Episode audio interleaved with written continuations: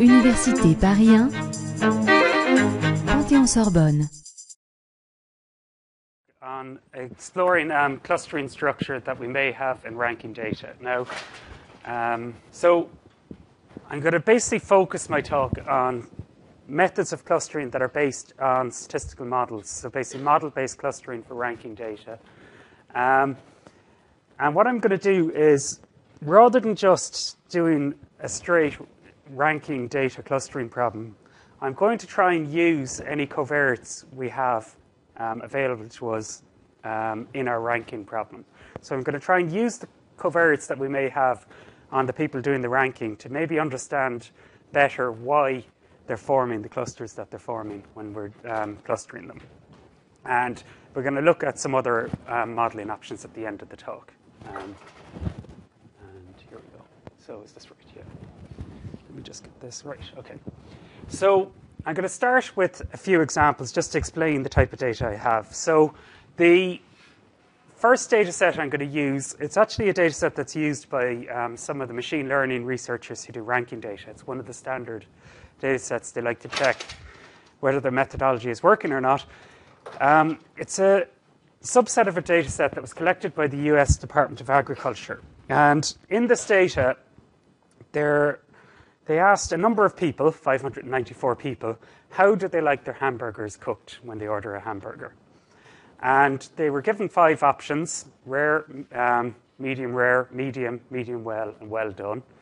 And rather than just pick one of them, they were asked to rank them in order of preference. So they had to say which they liked the most, second most, third most, fourth most, and fifth most.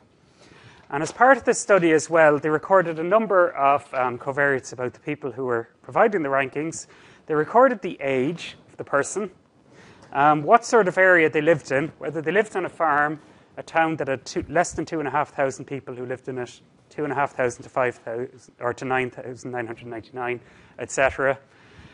Um, they asked them what sort of diet they were currently eating. Um, they asked them their ethnicity and their gender. So we actually have covariates about the people, um, and they, we want to actually use those in our analysis as well. Now, what traditionally we would tend to do if we were treating this as a clustering problem is we would cluster the response data, the rankings, and then we might just, in a kind of very informal way, look at the clusters versus the covariates and try and explain the clustering by looking at the covariates.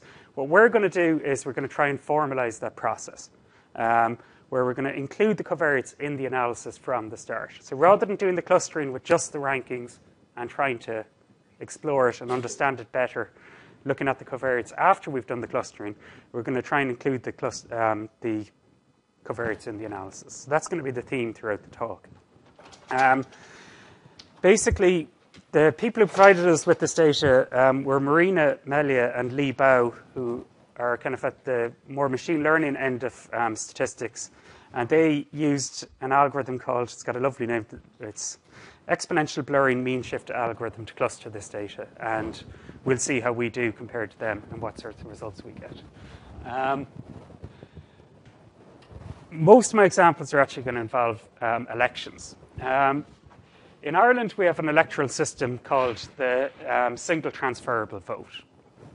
And basically, I think it's just a thing to do with Irish people. You'll see in a lot of the data sets, we don't like giving just one preference. We kind of go, you know, well, I like this candidate, and I kind of like this candidate, and this candidate's okay, and I don't like these candidates. So we don't just pick one candidate, and we don't like making decisions, I think, in Ireland sometimes. So we rank the candidates in order of preference. And you can rank all the candidates or some subset of the candidates when you're voting in an Irish election. And there is quite an intricate counting system um, once an election has happened. Um, I'm not going to actually go through the system today because I don't really have time. If people are interested in it, I can give them pointers. Where there's a series of counts, and candidates get eliminated, candidates get voted or get elected as the counts go on. And actually, once there's been an election in Ireland, the count is actually what people are interested in. It'll be for three or four days, people will sit watching TV, and the results will come in over an extended period of time, and people really um, enjoy it. It's almost like a sport, um, watching election counting. Um, I'm going to use the data set from the 1997 Irish presidential election, which until last November was the most recent presidential election in Ireland. And you might think that's a long time ago. And I think somewhat uniquely in Ireland is if there's an extremely strong candidate in the election, nobody else bothers going up against them. So the last time um, the winner of this election, Mary McAleese, was clearly going to win again, so nobody bothered running against her. So she was the only candidate, so she got elected. Um, in 1997, we had five candidates. Um, we had four women and one man running for the um, election. Um, just to kind of give some background, Mary Banotti, Mary McAleese, and Adi Roche were from kind of major political parties. Um, Derek Nally and Rosemary Scallon were not. They were from very, they were kind of independent candidates. And if you were to think about amongst the kind of conservative liberal divide, Banotti and Adi Roche would be quite liberal, and McAleese and Scanlon would be quite conservative. Um, and I'm not sure Nally, he's, I can't remember exactly which he falls into. He ends up being a very minor candidate in the election anyway. Um, some of you might be fans of the Eurovision, I should mention that Rosemary Scallon won the Eurovision um, a long, long time ago, and she moved into politics since that. So, um, just to make another European connection with this data. Now, this is the most strange data coding I've ever seen um, in my life based for the covariates here. And remember, this was done in 97 by a Poland company. They have, we got this data, and there's 1,083 respondents. This is a poll taken about three weeks before the election. And in the data, there are a number of covariates recorded for each um, voter. Or like, so people were asked to fill out a fictitious ba- ballot paper.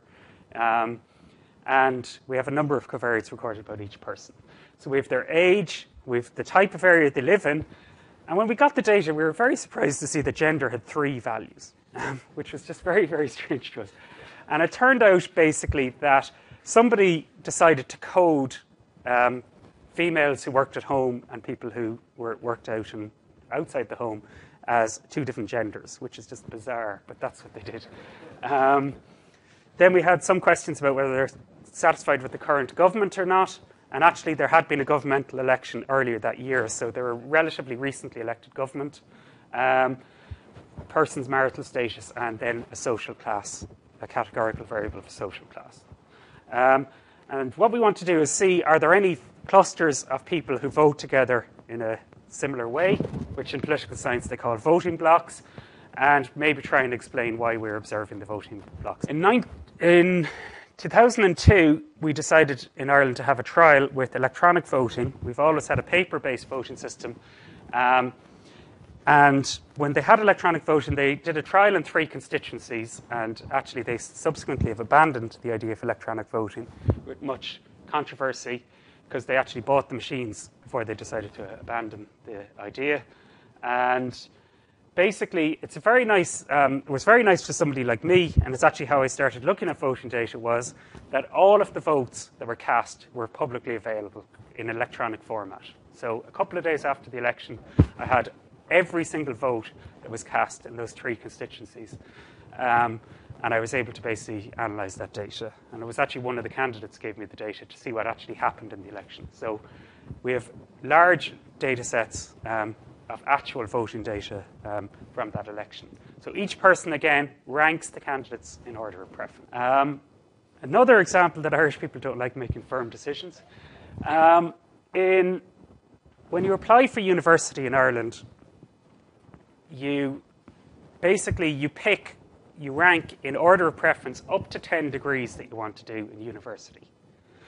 So you choose what subject you want to study and what university you want to study that subject in, and you list basically up to 10 courses in order of preference um, on your application form when you're applying for university in Ireland. Now, I don't know if this is the same in France or not. I know it's not the case in the UK or the US, but college applications and around the days that college applications, like people get their offers from universities, it's a big news in the Irish media. Um, the Irish media are very opinionated about um, certain education matters, and there's a certain, you know, people talk a lot about the system for how people get into college and whether it's fair or not, whether it puts too much pressure on the students or not.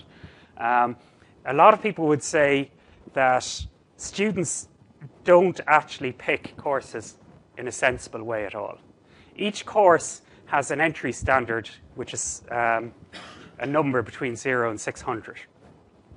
And the media would have you believe that some students pick their courses based on this number. They actually choose courses that are difficult to get into because they are more prestigious.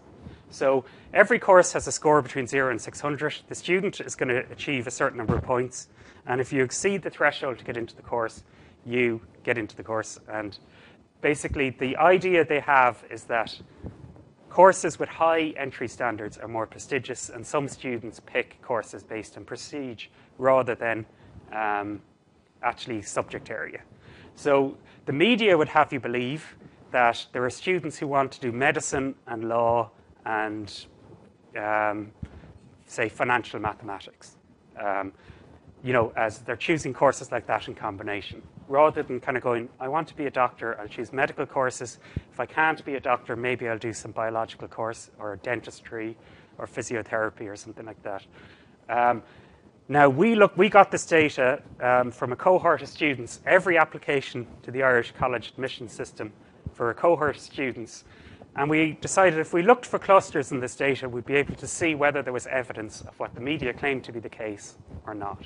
Um, and there's just an example of a few headlines from um, newspapers um, in the days coming up to um, the days that students got their offers. So you'll see headlines like students pay the price of exam success as points jump. So they were saying basically that the students, a lot of the popular courses or high entry standard courses, the entry requirement had increased that year. Um, you know, high flyers, hopes dashed as points hit record highs. So you keep seeing threshold or headlines like this in the media in Ireland around the time people apply for um, college and get into college. One last example I'm going to use today. Um, I don't know if I actually formally present any results um, on this in the slides, but remind me to tell you the results at the end quite bizarrely, in my opinion, the UK, the British Labour Party, um, when they're electing their leader, um, all the members of Parliament um, get to vote on who the new leader is going to be. Now, that's quite sensible. I think that's a good idea. And they use the same voting system as we use in Ireland, the single transferable vote. Um, so, the last time they were electing a leader for the UK Labour Party, they basically had five candidates and they use single transferable vote as part of the process of selecting the candidates. Now, the thing I found strange is that the UK Labour Party are very against allowing the people use single transferable votes in elections, yet they use it themselves when they're picking their leader. Um, they had five candidates, and interestingly, two of the candidates were actually brothers. They actually fought against each other to be the leader of the UK um, Labour Party. And the data for that part of the election is actually publicly available on the Labour Party's website. And it's, again, it's kind of a unique um, voting data set that the names of the voters are actually available. Um, so you can actually go into the data and see, well, Diane Abbott, who was running for election, who did she vote for? Um, Ed Balls, he was running for election, who did he vote for? Um, and you can do that for all the candidates. Um, it turns out that most of the candidates voted for themselves only. That's actually what they did, um, which is a good strategy in this type of election. The exception being the two brothers voted for each other, gave themselves first preference, and but the other 700 people who voted. Um, so we want to look for clusters in that data too to see are there factions within the British Labour Party, maybe, or a very clear group. So we're going to cluster this data, and we're going to use um, a statistical model-based approach and the model we would tend to use when we're clustering data using statistical model-based approach is fit in a finite mixture model. And we saw plenty of examples of that yesterday. So we've data from multiple sources. We model it by a finite mixture model, which has got capital K components or clusters. Um, we have a probability of belonging to each component, um, pi k, and then once we belong to a particular component, we can follow a particular model. So the components basically are going to correspond to clusters, we think, and then the pi k's are telling us how big each cluster is. Now, I'm going to move away from the mixture model very, very soon, but I just want to talk about if I was just clustering the response data, a model that we could use for um, our component density. So our data are ranks. So we need to come up with a probability model for ranks. Um, and the model we're going to use, um, there's two models I'm going to present, and they're actually very, very simple um, models, and they actually work very well when you're modeling rank data. So just to formalize the notation, so we talk about judge I being the person who's doing the ranking.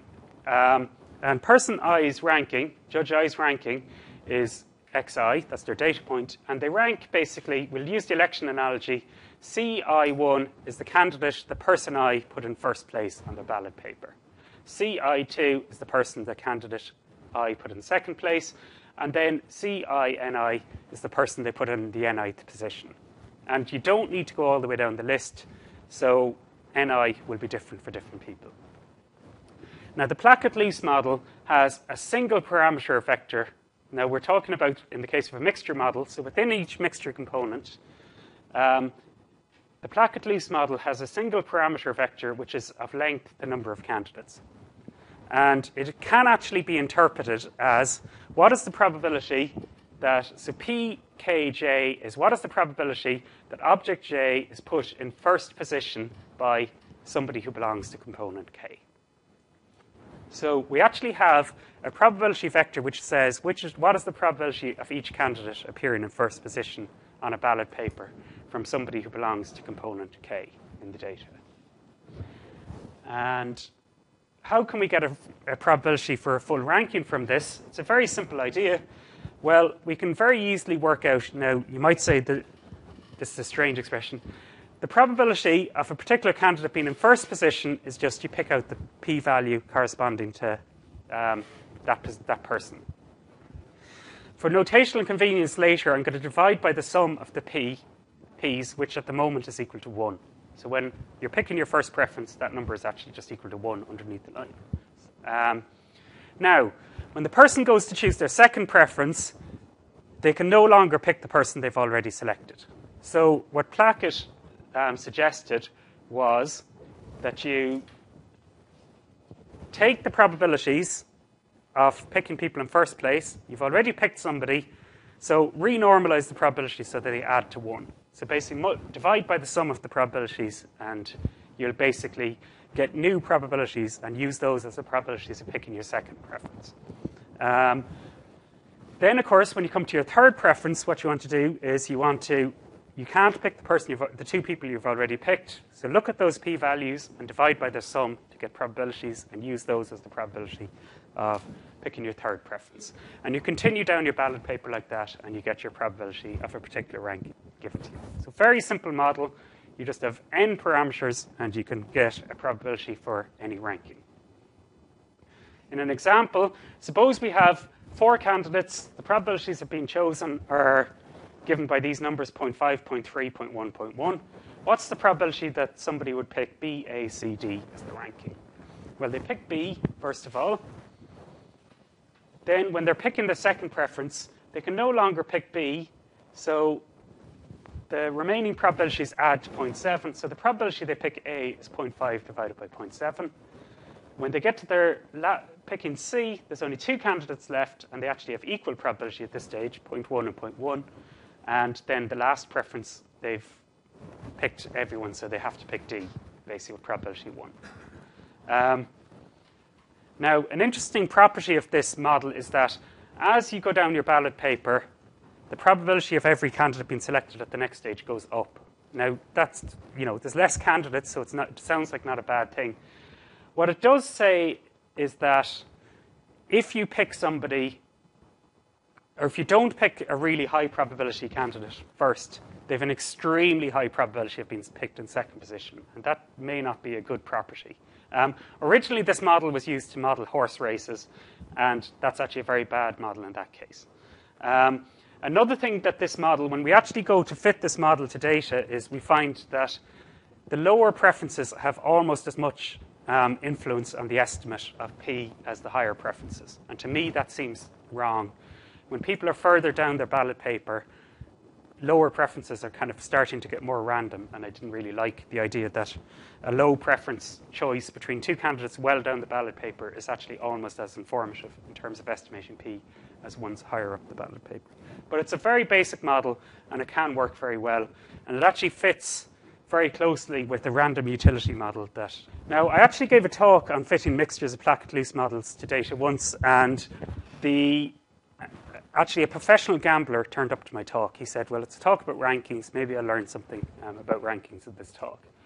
And he actually proposed to me a better model for the data for the very problem I just said that the lower rank choices are just as informative as the higher rank um, choices in the Plackett-Luce model. So this is a model actually that comes from the professional gambling um, literature. And the guy who invented it, Bill Benter, that's what he does for a living. He basically gambles on horses. Um, so what we do is we actually add a second parameter to our model, which is telling us, um, well, we'll see what it is basically in a second. So we now have actually added an extra parameter of length n to our model. So we called it the dampening parameter. Um, now, it's a set of numbers. Um, so you have n numbers. They're all between 0 and 1.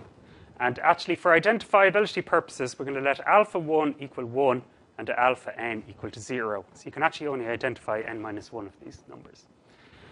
Uh, when you're picking your first preference, you do exactly the same as the Plackett-Luce model. You take your p-value, you put it to the power of alpha 1. Alpha 1 is equal to 1, so you haven't changed it. And you divide by the sum. So the sum underneath the line is equal to 1. Now, when you go to do your second choice, rather than just taking the remaining probabilities and dividing by the sum to make them add up to 1, before you do that, you put the numbers to the power of alpha 2. If alpha 2 is close to 1, you're going to do the same as what Plackett-Luce did.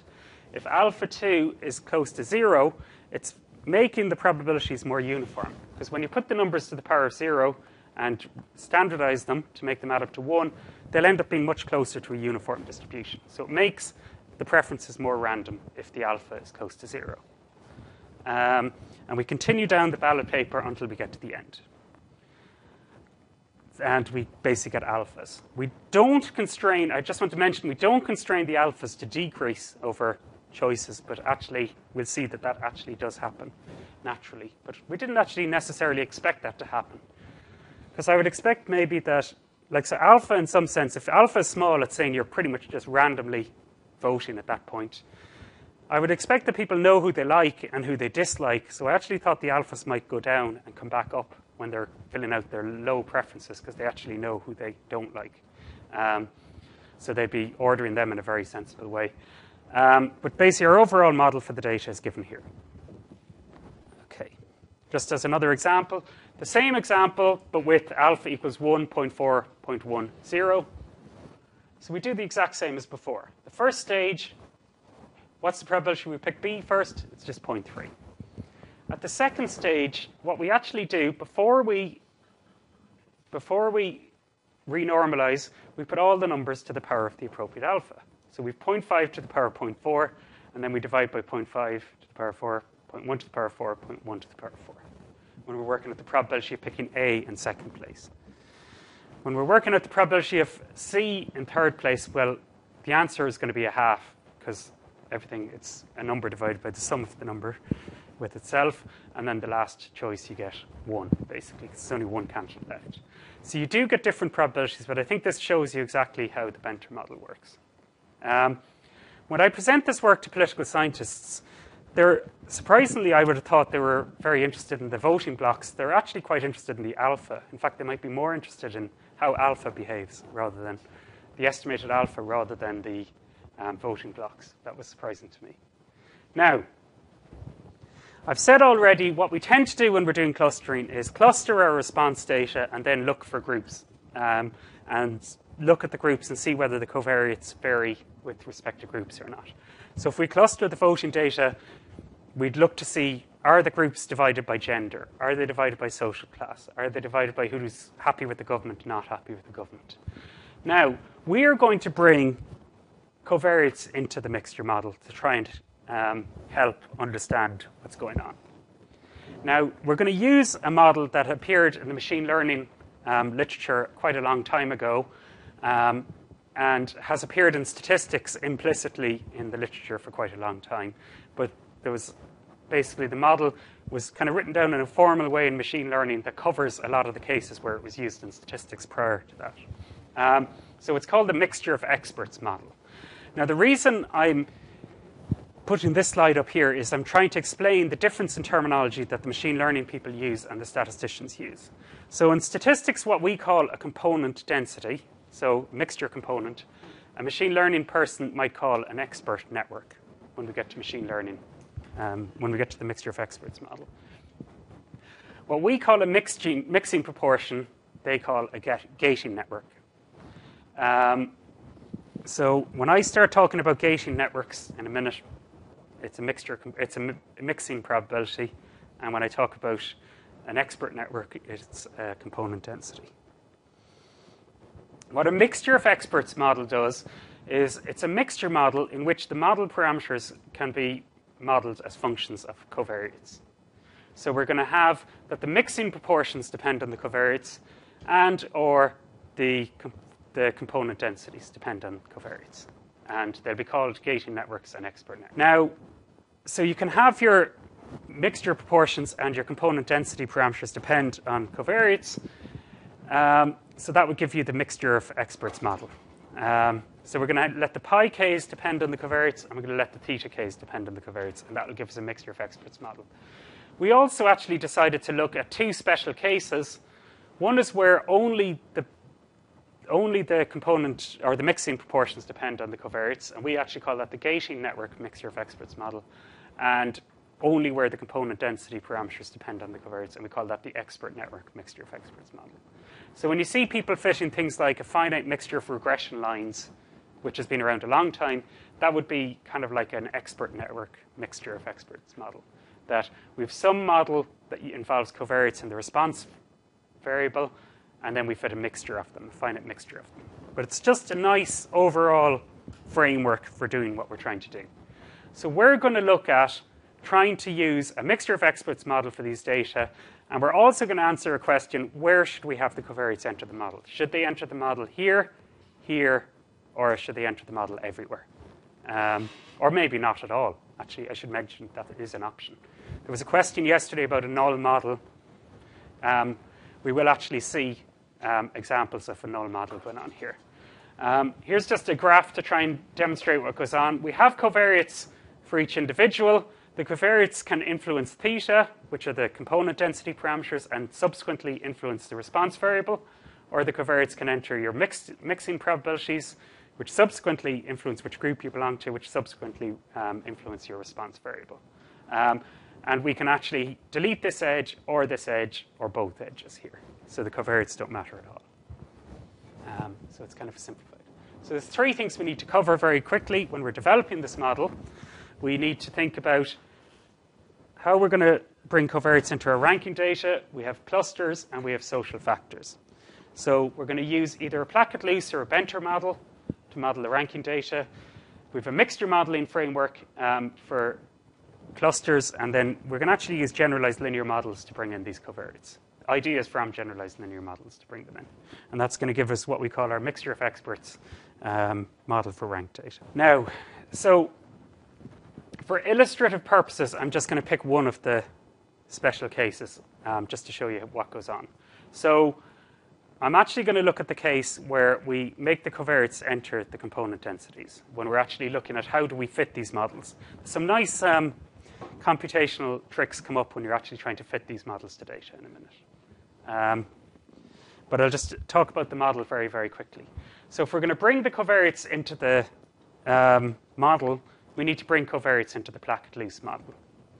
So the Plackett-Luce model, as I've already mentioned up to now, for each component density, we have a probability of each candidate being selected in first position.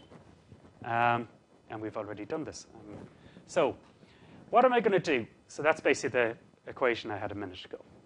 What I want to do is I want to bring covariates into the model. So, what we're going to do is we're going to take the probability, so pkj, the probability of candidate j being picked in first position um, by somebody who belongs to component k, Um, if we take the log of that probability divided by the log or the probability of selecting candidate one in first position, we're going to model that as a linear function of the covariates. So we're basically making our PKJs depend on the covariates for the vote. Um, so we're using category one as a baseline category so we can actually estimate this model. Um, notationally, it's just as handy to define gamma for that group equal to just all zeros, and that makes it the reference. So it's a very simple idea just to bring the covariates in by doing this. If we want to bring covariates into the mixing proportions, we'd use a similar trick. We'd basically have something very like a multinomial logistic regression structure, where the probability belonging to one group versus another, the log of that is a linear function of the covariates. So it's the same idea. So when we actually go to fit this model, we have a likelihood function of this form. And it's not the easiest thing to fit, so we need to use an EM algorithm. So we introduce our latent variables, the z's. So zig is the probability, or zik is the probability that person i is characterized by expert network k, and it's equal to zero otherwise. Um, our complete data likelihood then is quite easy. To, well, it's a nicer form because when we're going to try and maximize this, we're going to take logs and everything will be a bit nicer, but it still won't be very nice. So we're going to use our EM algorithm. So we replace the Z's by their expected values, as you've seen yesterday in some of the talks, there were EM algorithms. And when we do our M step, we want to maximize the expected value of the complete data log likelihood. And if you looked at the last slide, it looks like that's going to be a straightforward maximization. When you take logs of this, well, the products are going to become sums. That's quite nice. It'll be very easy to maximize with respect to the pi's, the probability belonging to each group. But it turns out when we actually take the log of this expression here, it'll still be quite messy. Um, so we're actually going to end up having to use an ECM algorithm. So we'll actually have to do conditional maximizations. Now, it turns out that the, when we're doing the M step, it's still a very messy function to maximize. So we're actually going to use an algorithm called the MM algorithm, which some of you may have heard of and some of you may not have heard of. Now, the MM algorithm is, and it's appeared, it appeared in the statistical literature around 2000, um, but it, the idea of the MM algorithm has been around for a long, long time. The idea is if we're trying to maximize, in this case, we're trying to maximize. So in this context, MM stands for minorize, maximize. If we were doing a minimization problem, MM would stand for majorize, minimize. Um, so I'll explain what an MM algorithm is now on the next slide. So we're, we're going to have a, quite a complicated function to maximize. Um, it involves lots of messy logs of sums, um, and it's not going to be straightforward to maximize them. Now, so we have, um, this is just a toy example to explain how MM algorithms work. And you probably would go, that's the same as some other algorithm. And the guys who invented the MM algorithm, again, they just put a formal structure on something that has been around for a long time. So suppose I have this horrible black curve that I want to maximize. Now, what we want to do, first of all, is we want to find a function that minorizes this objective function. So a minorizing function at the point theta n is a function that touches the black curve at that point. So if we look at this red curve to start with, is it the red one we start with? It is. This red curve is a minorizing function. It touches the black curve at where I've drawn that kind of red vertical tick. And it's always less than the black curve everywhere else. So it's equal to the function at a particular point, and it's always less than or equal to it somewhere else. Um, the blue curve here is also a minorizing function. So basically, it touches the black curve at this point, and it's always less than or equal to it at this, um, for any value of theta. Now, what the MM algorithm does is, I have this horrible function I want to maximize. I find any minorizing function of this function, and I maximize the minorizing function instead. So instead of maximizing the function I want to maximize, I maximize the minorizing function. That'll give me a new estimate of theta. Then I form a new minorizing function at that value of theta. I maximize that minorizing function. So when I maximize the blue curve, I'll end up up here. If I form a new minorizing function, I'll just move my way up to the top of the um, function. And it's easy to show that if you use this MM algorithm, it will move you uphill on the surface, basically. So you end up doing optimizations for functions that are easy to optimize instead of the original objective function, and it moves you up to the top of the function. Um, under similar conditions to the EM algorithm, you can do this basically. Now, it turns out the EM algorithm is an MM algorithm. Um, I should mention that. So the idea is you form some surrogate function um, that minorizes the objective, and you maximize it, and then you form a new surrogate function, maximize that, and you basically move uphill on the function. Now, the EM algorithm is actually an MM algorithm. When we're, when we're doing the EM algorithm, we want to optimize the likelihood function what we're actually doing when we do the EM algorithm is we're forming a minorizing function and we're maximizing it. Then we form a new minorizing function and we maximize it. New minorizing function, we maximize it. And it's easy to show that the EM algorithm is an MM algorithm using just Jensen's inequality. That's all you need to prove that the EM algorithm is an MM algorithm. Um, it's an int- there's been some interesting discussion on MM algorithms by Xiaoli Meng in Harvard. He thinks that he's yet to see an example of an MM algorithm that can't be expressed as an EM algorithm um, for most statistical models. Um, so EM algorithms are MM algorithms, and he has a hunch that most MM algorithms are also EM algorithms. So they're actually equivalent to each other um, in some sense. Just two mathematical properties that are particularly useful when you're doing MM algorithms, when you're trying to find a nice surrogate function or minorizing function. One is to use the supporting hyperplane property of convex functions. So a convex function is always bigger than or equal to um, a tangent, basically, that touches the function.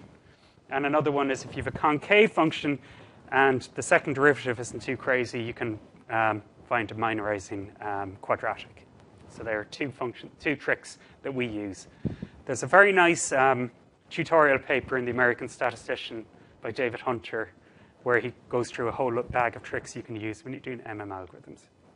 And I think there's a recent statistical science paper on it. So I didn't show you what our expected complete data likelihood um, looks like, um, but the terms of our expected complete data likelihood, our log likelihood that we want to maximize, um, the ones that involve gamma, the the regression parameters um, is written here. So it's given as this horrible expression here. And you can see we've the log of a sum of an exponential of gamma terms. So you can see it's a bit messy. Um, so minus the log function is a convex function. So I'm going to take that term in my expression and I'm going to lower bound it and use the supporting hyperplane property. To do that, when I do that, I actually get this as my new. Um, this is a minorizing function to that. And I've dropped some arbitrary constants, but this is my new minorizing function. This is still kind of a horrible function because I still have the sum of exponentials of gammas. So I don't really like this function either. But minus the exponential is a concave function, so I'm going to lower bound that by a quadratic in the right way. So I actually end up getting a function that I can a minorizing function that's quadratic in the gammas. Um, so I can actually optimize it in closed form, which is really, really nice. Um, so I can iteratively solve for gamma very, very easily. Like so, I can basically write out what value of gamma minimize or maximizes this by in closed form. And the three steps I did here, you end up getting something very like Newton-Raphson. Um, one key difference is that the, we don't have the Hessian. We have a fixed matrix um, in our quadratic term here. So it's much easier to compute than Newton-Raphson because you have what takes the, the role of the Hessian matrix. You only need to invert it once ever and use the same one for that uh, while you're while you're running the algorithm for that run anyway. Um, so you don't need to keep re- re-estimating the Hessian on each iteration of this algorithm. So this, we've combined an EM algorithm with an MM algorithm, so we just said, call this our EMM algorithm. You choose your starting values for your parameters. What we tend to do is we actually just fit a mixture model. We take the pi's from the mixture model and we start with all the gammas equal to zero. We do our E step, we update our mixing proportions, we estimate our update our gammas, which are our component density functions, and we iterate until convergence. And usually we determine convergence using Aitken acceleration. Um, and we ended up getting quite good parameter estimates when we did this. Um, so we have lots of things that go going on now. So I just want to kind of give us an overall modeling strategy and start getting into the results. Um, we fit mixtures of Benter models and Plackett-Luce models with and without covariates via the ECM algorithm that I just described. Um, we use our MM algorithm to do our optimizations. We use Aitken acceleration to determine convergence. And just one extra thing we put in, because it's because our data is discrete um, and only takes a finite number of values, you're going to get some very strange votes in an election. Um, and when, especially when people are picking college courses, sometimes you're just going to get some very strange um, small groups that are very hard to model. So we actually include one component in our model where we fix the probability, the p vector, to be just 1 over the number of candidates. Um, I don't believe that there are people who just randomly fill out their ballot paper. But this component will soak up voters that are just very difficult to model. Um, maybe there are people who just randomly fill out the ballot paper. Um, but basically, it's just we looked at basically should we include a noise component or not to pick up outliers, basically. And we use BIC to do our model selection. Now, I can get to some results. So, the first data set we looked at was the hamburger preference, um, preference data. So, there were five, this, there's the data again, five outcomes that were ranked. We've covariates on each person. Now, Meila and Bao, I didn't mention this earlier, they suggested that there were six clusters in this data set. Now, we ran our models, lots of models, an awful lot of models. We ran all versions of the models. We ran from 1 to 10 clusters, and we did a forward selection to try and pick which covariates to include in the model and where to include. It turns out that our model suggested the best model. Now, I've given you the best model of each type. These were not the best four models, they're the best model of each type. The best model we got was a Plackett-Luce mixture with six components and no covariates in the model at all for the hamburger preference data. So it's saying just cluster the data into six components and use the Plackett-Luce model to model each cluster. And here's a mosaic plot to show you the parameter estimates. I said rather than give you a table of numbers, let's use a mosaic plot. The width of each bar is representing the probability of belonging to that cluster. And then each bar is broken vertically by the value of p. So the probability that you pick each outcome. So the largest cluster um, is actually people who want well done burgers. They have very high probability of ranking well done first, and medium well second, and then they have very low probabilities of the remaining ones. The second group are people who like um, what's medium burgers. Is it yeah medium burgers the most, and then basically decreasing probability as you move either side of medium. Next is basically people who like medium well, and then you get this group who like their burgers rare, medium rare to rare, and you basically get another very well done component, but they've a higher probability of choosing medium, medium rare, and rare, and the last one I think have very high probability on medium rare. So we get six components, and these are the sizes of the components.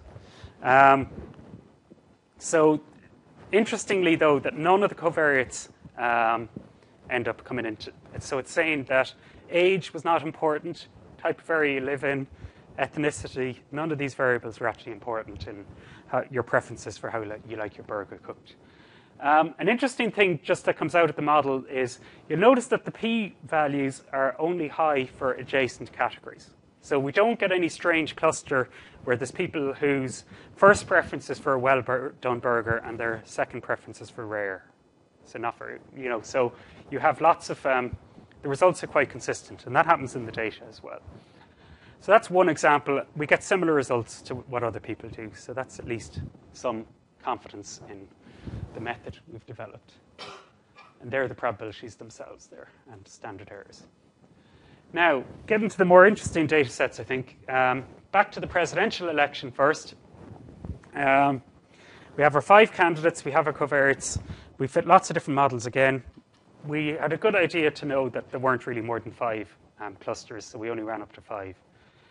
The best model we got is actually the gating network mixture of experts model. So that's the mixture of experts model where the probability of belonging to each group depends on the covariates, but your component densities do not use covariates. It has four clusters, um, and the two covariates that actually come into play are age and government satisfaction. So age and government satisfaction are quite important, it suggests. Now, this is actually a very interesting model. It's saying that your age and your government satisfaction tell information about which cluster you belong to, but once you belong to that cluster, the covariates are no longer relevant. So there's some sort of conditional independence going on. Your age and government satisfaction kind of tell you which cluster to belong to, but after that, it's basically you behave, everybody within that cluster can be modeled by a single Plackett-Luce model. Um, so Plackett-Luce one out here as well. Um, the voting blocks we got, um, now it's hard to show the results of this using a mosaic plot. So the widths of the bars at the bottom are actually the marginal probability of belonging to each group, because each person has their own probability of belonging to each group now, so we're showing the marginal probability. So we've got four voting blocks. The largest voting block have very strong support for McAleese. Their second kind of highest support is for Banotti. Third highest is for Roche. Fourth for Nally, and fifth for Scanlon. So these people seem to be supporting McAleese, who actually won the election, but their, their lower preferences seem to be for the bigger party candidate. Second largest group is um, this one here. They're very strong Banotti supporters, um, and then they've reasonably high, almost uniform support for the next three, slightly higher for Roche maybe, and then lower support for Scanlon. Third biggest cluster is high on the two conservative candidates, and then a bit lower on the three kind of more liberal candidates. And the fourth voting block is very high on Roche's um, supporting Roche, and then basically lower on the other two big party candidates and very low on the three small party candidates. So there's evidence basically of, well, there's kind of evidence when you look at the data carefully and know the background that it's kind of a popularity contest to some extent between Banotti and. Um, at this stage, Roche actually was still involved. In later polls, Roche, Roche's campaign collapsed the day after this poll was taken, by the way, I should say.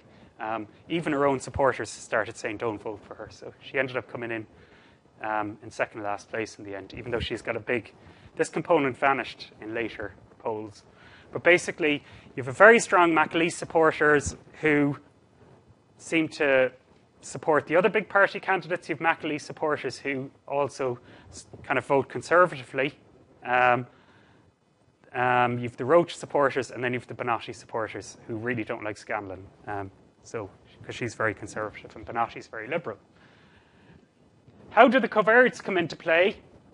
Well, there's the model, as I've already mentioned. We're going to use the conservatives, the conservative first voting block as a reference category. So I'll actually put up the three voting, the, well, I'll put them up one by one. The coefficient, I'll talk about odds ratios. Age has a, so the probability you belong to the second voting block versus the first is has a very low odds ratio. So it's basically um, it really decreases with age, the probability of you belonging to kind of the very liberal component versus the conservative. So older people are more conservative. Government satisfaction, the confidence intervals for the parameters are quite wide, so they're not actually really that relevant in this group. Um, in this case, age, so the third voting block versus the first, age doesn't really come into play. Um, government satisfaction is actually kind of interesting here. I should just mention this. Okay, the confidence intervals do contain one for the odds ratio, but we've strong, we've positive coefficients for satisfied and non-satisfied. So it actually appears that people who we used um, no opinion as the reference category for this. It's a categorical variable. People who had an opinion about the government were more likely to belong to this voting block than people, the first voting block. And it didn't actually matter whether they were satisfied or not satisfied with the government. As long as they had some opinion about the government, they were more likely to belong to this voting block. The fourth voting block, um, we actually do get an interesting kind of um, government satisfaction. If you were satisfied with the government, you were less likely to belong to this voting to this voting bloc, and if you were unsatisfied with the government, you were more likely to um, belong to this voting bloc. In example three, this is the actual general election where the government was elected. We have a very big data set of actual votes. Now, unfortunately, we've no covariates in this case. Um, so we have 30,000 votes roughly. We have um, nine candidates. It actually suggested that we have 15 clusters. Now, we had a long time convincing people that these were the right results, but we really looked at the data very closely. This is a mosaic plot of the results like we had before. Now, one thing people find, it's showing a limitation in the plot I'm showing you. The first cluster supports two very, and the third cluster have very strong support for the same two candidates. And a lot of people were saying, well, you're overfitting. You have two components that are actually very similar to each other here. When you actually look at the values, it is true that people who belong to cluster one and three are going to have the same first two preferences. They're going to pick um, Brian Lenihan first, and I think it was Doherty Ryan second. Um, but once those two candidates are gone, the remaining probabilities are completely different for those two components. So the way they'd fill out their third, fourth, fifth preferences are completely different. So that's actually showing a limitation probably in my graph here. So we ended up getting 15 clusters. Now, some people say if only nine candidates, how can you have 15 clusters? You must remember that people are expressing their preferences for nine candidates. So there's lots of possible votes here. So 15 components isn't actually as many as you might think. The interesting thing is the alphas. The Benter model got chosen here. And the alphas are equal to 1, 1, 0.95, and then they really start to tail off once you get beyond the third preference. So people really tail off and start, once they've gone beyond their third preference, they're starting to get quite random, and you can actually quantify that. Maybe fourth preference, the alphas are quite high, and then they get really, really flat after that. The college applications data, just to give you a quick um, summary of the results in one slide, I'm conscious of the time. The female candidates and the male candidates, that was the only covariate we had. I'm trying to get new data where I have more covariates. Um, when we analysed the data, we actually found that the media's claims about that there's groups of applicants that are picking courses in completely nonsensical ways there was very little to support that. Um, very little to support that idea, basically. It must be very, very small groups if they are doing that. And we found that there's some interesting effects going on. People are picking courses by subject area, is one thing, and actually geography. So you get some interesting clusters like people who only want to do courses based in Galway and Limerick. Um, people who only want to do, even with business and marketing, it was quite interesting or say computer science, you had computer science or business, yeah, business outside Dublin and business inside Dublin. There were people picking all the universities except the Dublin universities, and there were people tending to pick only the Dublin universities. Um, well, I wouldn't have been in that cluster because I'm not female, but that cluster appears in both, I think. Cork, I'm from Cork originally. There's a cluster of people in the males and the females that just picked courses in the two colleges in Cork and didn't pick any outside. Really were very loyal to where they're from and didn't want to move to go to university. So I would have been in that category. I had 10 core courses on my application, I remember.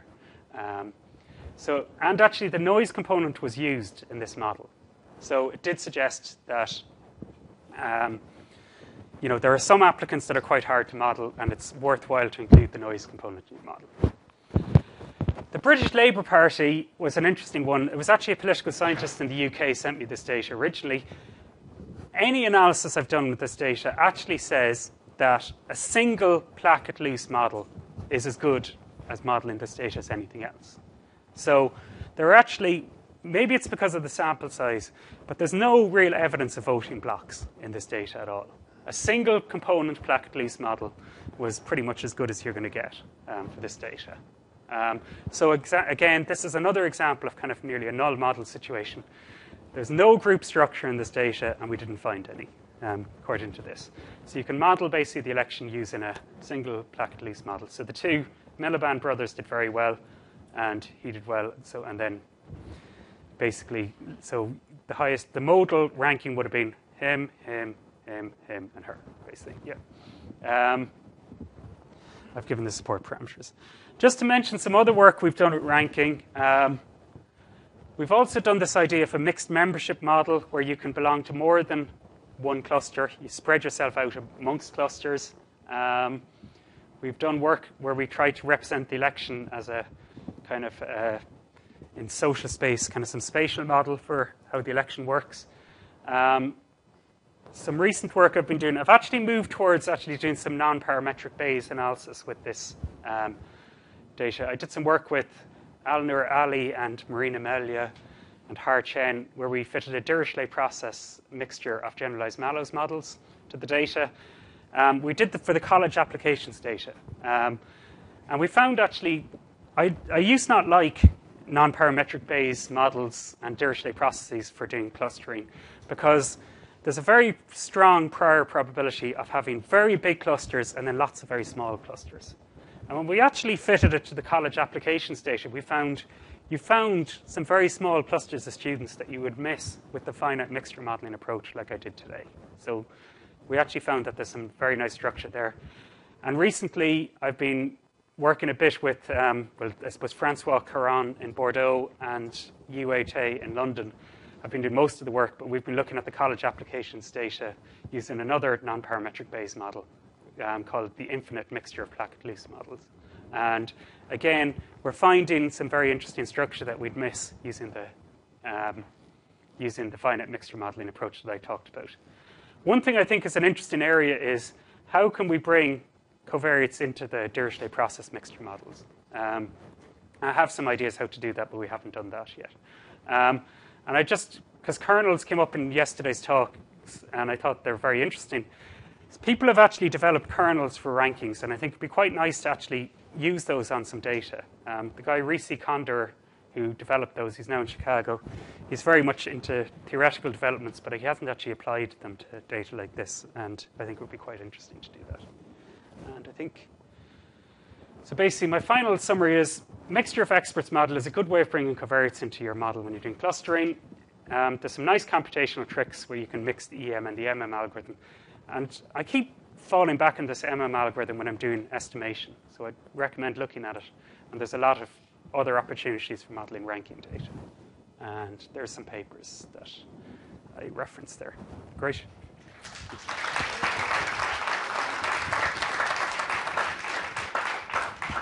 We were using partial rankings here, yeah. Um, we had, in the election, people had anything from one to the full le- length in the college applications that anything from 1 to 10 preferences. Now, one thing I kind of didn't get into here is we effectively we didn't model the number of choices people gave in their partial ranking. Um, you could say we ignored it, or we assumed that the model was the same for each component, that it was uninformative as to which cluster you belonged to. So, how many preferences you gave. So, you could definitely extend this work in that way. Um, Myself and Claire Gormley tried to do that at one stage, and we just ran into trouble when the, the, likelihood had so many modes, it was actually very, very hard to get very far with it. But we're treating the number of preferences as non informative. But we have partial ranks here. But we don't have ties, that's one thing. So you could, you could extend it. Some, people, some data with ranks, you've ties like first preference. I don't know which one of these is second and third, so I'll just give them both. It would be messy, but I think it could be done. Um, how I think it would be done is Francois Caron, I think he's in INRIA in Bordeaux, he has shown that our MM algorithm is actually an EM algorithm.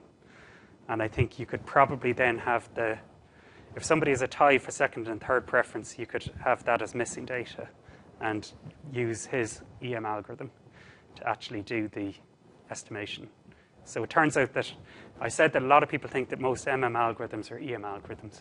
Well, he showed that what we do as an MM algorithm is actually an EM algorithm. So that's relatively recent. I, think, I don't know if that paper is even in print yet, but it's definitely available online. I think that's how you would handle ties. I think quite a bit, actually. yeah, it was just, we didn't, it was only, I can't remember the number of people who voted, but it was quite a small sample. Like, you just didn't have enough data to find um, structure. Because only the current members of parliament like the two houses of parliament and the MEPs had votes, I think. So the members of the European Parliament, and nobody else did. So it was quite a small number of people voting. Um, I suppose it's just saying that the well, the Plackett-Luce model was sufficient for it. Actually, has quite good goodness of fit even on the data. Um, so, but I think if you had a larger sample size, the groups would have become more obvious. Yeah. No, no, but yeah, we didn't do that, but it would be something you could do to see whether you find evidence of difference. Again, that's something we tried to change, and that's it's a bit like, yeah, it's something that we tried to change, and again, we ran into lots of computational problems. Um, I would say we have looked at it a bit, like after when we looked at the results, kind of looked at, took our clusters and fitted, you know, we looked at various things, and I don't think in this, in the Irish election context, I think it isn't a ridiculous assumption. I have seen data in from the Northern Irish elections. Um, in Northern Ireland, there's a much more divided community, and they use they use this voting system for their European elections and I think the Northern Irish Assembly elections. And in that case, you would definitely need to have the alphas different across groups, and you would definitely need to model in the number of choices.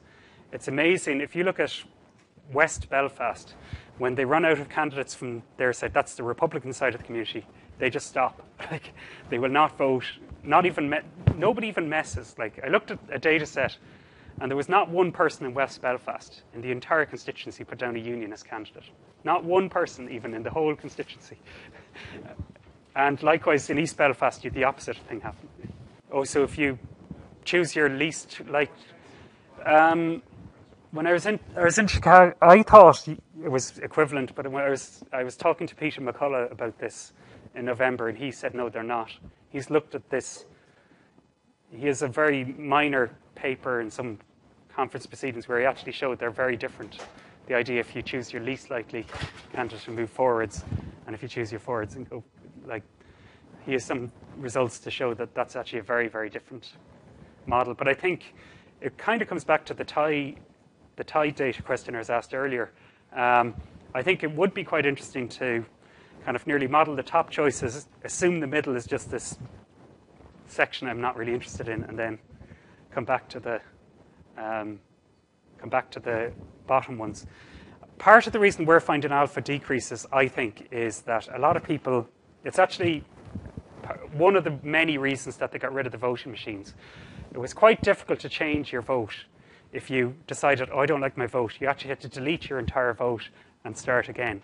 And as a result, people stopped voting after a certain number of choices. So there were very few data points that went all the way down the ballot paper. That's so. I think if you actually, if people were forced to fill out their full preference, I think the alphas. Um, yeah, no, I. I flip flop on this idea which is a better model. Um, the first model I ever did for ranking data, we I used the distance approach, um, and then I moved towards the Plackett-Luce model. The the Plackett-Luce model and the Benter model have the advantage that the, the P parameter that describes kind of your central ranking gives the probability. You can see what the modal ranking is. That's a continuous quantity, so it can move much more flexibly. These distance-based models, the clusters are described by some central ranking and some sort of measure of variance. Um, so as a result, it's it's quite hard to like get something very flexible because you have to move an entire permutation to kind of get a different cluster. Um, but when I, what I did with um, Alan O'Reilly and Marina Meila and Harr Chen, that work we did use the distance-based approach. I'm kind of starting to come back that that's actually a good approach. It's very nice that for each cluster you have a ranking describing the cluster and then some measure of how carefully you're filling out your ballot paper or basically or your college application in that case. So that seems to actually capture the best bits of the Benter model and the best bits of a distance. Thank you.